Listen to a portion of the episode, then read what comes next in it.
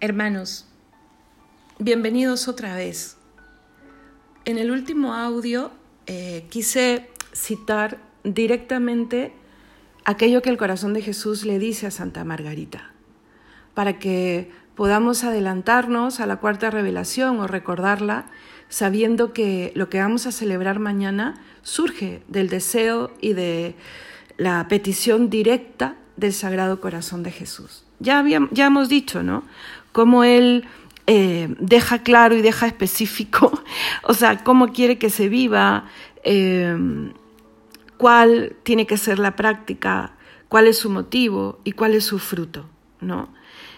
¿Para qué? Para recibir infaliblemente las grandes gracias que Dios promete por la práctica de esta devoción y sobre todo su ardiente amor, que es la mayor de las gracias, es lo que mm, más nos debe interesar, Entonces, hemos dicho que esta fiesta tiene que empezar pues las vísperas, ¿no? Justo, justo, justo el último día de nuestra novena, coincidiendo con la hora santa, esa hora santa especial.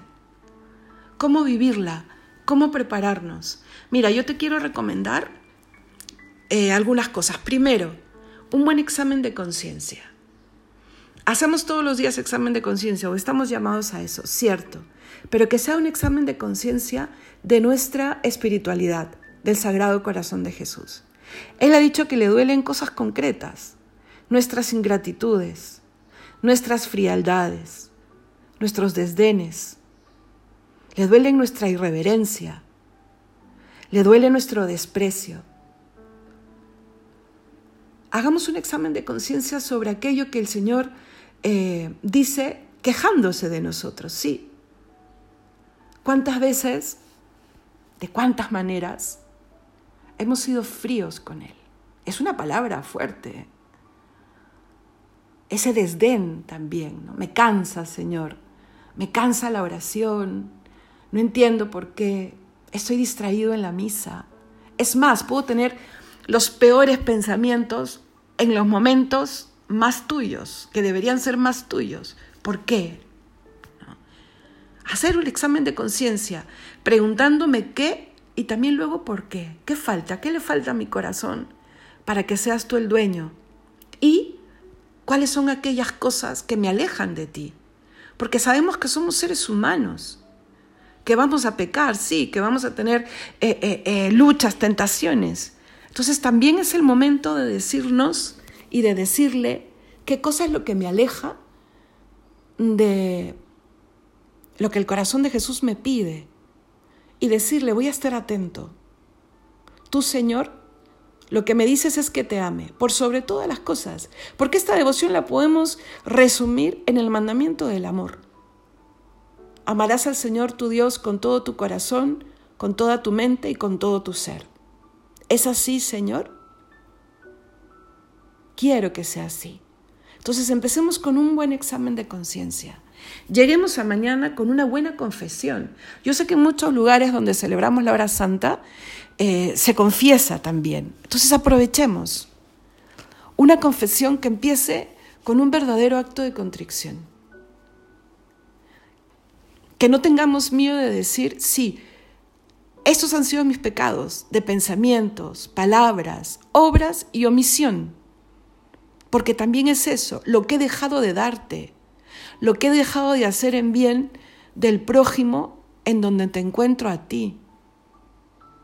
Entonces, estamos hablando de examen de conciencia, de confesión y de vivir una hora santa eh, en donde yo pueda reconocer en mí la mezcla de fiesta, de regocijo, porque estoy delante de ti y celebrando aquello que he ido recordando o que he ido aprendiendo y también de dolor.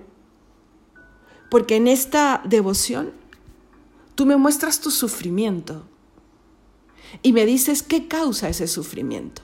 Mi pecado. Y yo acabo de ver mi pecado. Entonces, por supuesto, debo estar rostro en tierra, por decirlo de alguna manera, con el corazón adorando, reverenciando y diciéndole al Señor, he pecado, ten compasión de mí pecamos. ten compasión del mundo, del género humano.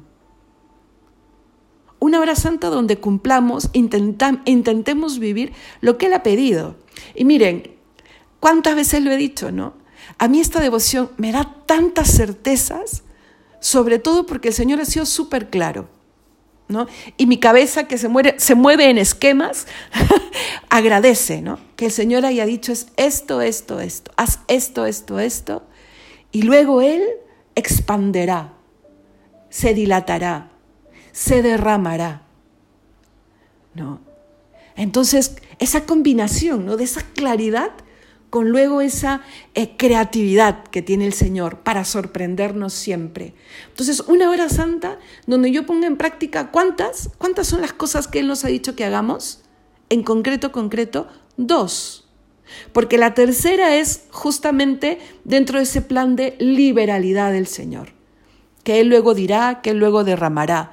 Pero para eso pide dos cosas concretas. Ponlo en práctica. Apúntalo otra vez si quieres ahora. Él ha dicho de la hora santa que vayas a qué?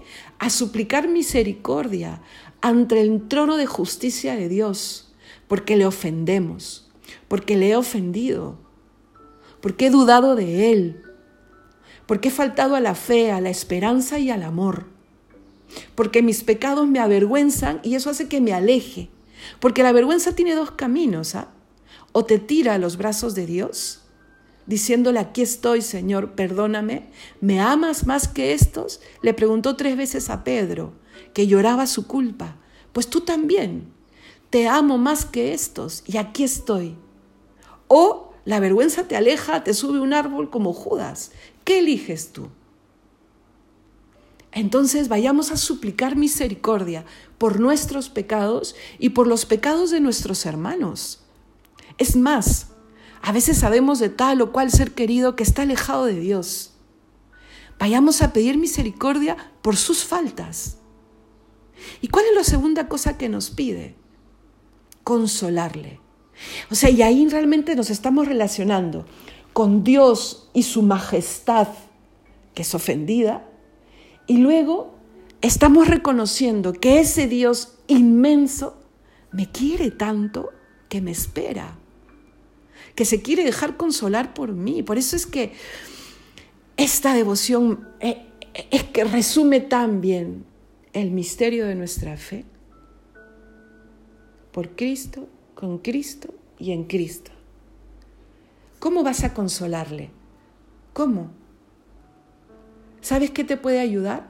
Volver a leer el Evangelio donde habla de Getsemaní y decirle al Señor, cuando Él se queja, cuando Él suplica, cuando Él tiene pavor, Señor, aquí estoy, como la Verónica, como el Sireneo, aquí estoy. Aquí estoy para, para que valga la pena hoy día. No estás solo, tienes donde reclinar tu cabeza. Claro, nos da, eh, por supuesto, esa vergüenza espiritual eh, eh, sana, ¿no? Como yo, como yo que si ni siquiera le puedo tocar en la Eucaristía. Puedo venir a consolarle, porque Él ha abierto esa puerta. Él ha abierto. Tú no eres merecedor de nada, ni yo tampoco. Por eso la respuesta siempre será que alguien que todo lo puede, que me ha creado, me quiere como nadie. Y ese es Dios. Y ese es Jesucristo. Que esta hora santa, esto lo tengas más claro que nunca, ¿vale? Y bueno, vívela bien. Siéntate bien, arrodíllate bien, busca un buen lugar, reza fuerte, eh, canta los himnos eucarísticos fuerte. Y cuando el sacerdote esté levantando la sagrada custodia y te esté bendiciendo, dile al Señor, derrama esos tesoros abundantes de amor, de misericordia, de gracia, de salud, derrámalos en mi corazón. Y recemos unos por otros, también por los que estamos en estos grupos aunque no nos conozcamos. Que los frutos de la novena puedan ser alcanzados, sobre todo los frutos de conversión. Que aquellos que están entristecidos, lejos, abrumados, enfermos, tristes, puedan encontrar la luz que brota de Dios. Y mañana, antes de mañana, Antes de acostarte hoy, que tus últimas palabras sean dirigidas hacia Él, que tu último pensamiento sea Él. No vale la pena que lo último en lo que hayas pensado haya sido el mensaje de Instagram o lo que dijo tal influencer o la última llamada por teléfono que te preocupó. No vale la pena. Piensa en Él. Mañana te voy a celebrar, Señor. Y si me levanto a medianoche en la madrugada, elevar también una oración a Él. Y si tienes la oportunidad de vivir en una casa o de estar en una casa en este momento donde hay Santísimo, ¿por qué no levantarte un ratito e ir a visitarle si Él te despierta? Con la ansiedad que tiene un niño porque va a celebrar su cumple mañana. Y mañana, por supuesto, tiene que ser un día de fiesta y de recogimiento. Dicen que se muestra qué cosa hay en el corazón según lo primero que haces en el día. Pues lo primero que hagas en el día sea adorarle, reverenciarle, ¿vale? Mañana voy a subir muy temprano las laudes para que sea lo primero que hagamos en el día. Y cuando llegue a la misa, es la gran fiesta. No nos olvidemos para qué tenemos que comulgar. Él, nos ha dicho muy claramente, pidan y reparen por los ultrajes que sufre mi corazón en el sacramento del altar. En esa frase él vincula directamente la devoción al corazón de Jesús con la Eucaristía. No se pueden separar, no se pueden separar. Ese día en específico, el Señor quiere esa reparación. Por eso desde nuestra hora santa, desde nuestra vigilia, que podamos hacer toda la noche, si podemos, eh, tiene que haber esa reparación. ¿Cuánto es ultrajada la Eucaristía, hermanos? No me refiero solamente a quienes la roban, a quienes hacen misas negras, que son reales, es que ahora ya ni se ocultan y que son terribles. Me refiero también a los ultrajes de aquellos que le estamos consagrados. Así especifica él, qué es lo que más le duele. Cuando comulgamos sin fe, cuando no nos damos cuenta que es ahí donde está el amor de los amores, comulgamos y seguimos creyendo que nadie nos quiere, eso le duele. O que estamos solos, ¿cómo no le va a doler? Si está el que no cabe en el mundo dentro de tu pecho. Eh, sí es importante, hermanos, que no olvidemos, cuando estemos caminando hacia el altar, del fin de esta comunión. Señor, vengo a reparar. Señor, vengo a amarte con todo mi corazón. Hoy es el día. Quiero hacer aquello que pediste. Solo tú sabes la magnitud de las consecuencias de hacer lo que pides. Yo por fe lo hago. Comulgo para reparar y comulgo para decirte cuánto te quiero. Si hay reclinatorios, arrodíllate y comulga de rodillas. No le toques es el Señor que se da, no yo que extiendo una mano para recibirle. Y con nuestro corazón digámosle, aquí estoy, Señor, para hacer tu voluntad, para quererte con todo el corazón. Los actos reciben en sí su bondad cuando está vinculada nuestra libertad a la voluntad de Dios, hermanos. ¿Y cuál es la voluntad de Dios? Que amemos, Renovemos nuestro compromiso de querer, de querer. El mundo sería diferente si se cumpliese el mandamiento de Dios, por supuesto. Pero empieza tú y hagamos esa renovación de amar delante del sagrario. Te quiero amar a ti por sobre todo y a todo por ti. Esta es, eh, no es novedad, sino esto es lo que viene a resaltar el Sagrado Corazón de Jesús cuando nos, nos habla de amar. Amar como el buen samaritano. Su amor superó la benevolencia. No confundamos el amor cristiano con una simple benevolencia, hermanos. Porque esa nos dice, pues, ama como sabes que debes, a quien sabes que debes, ¿no? ser respetuoso, un poco lo que, lo que propone em, los estados eh, de, desarrollo hoy en día, ¿no? Respeta, saluda. Yo no estoy diciendo que no, eso es muy bueno.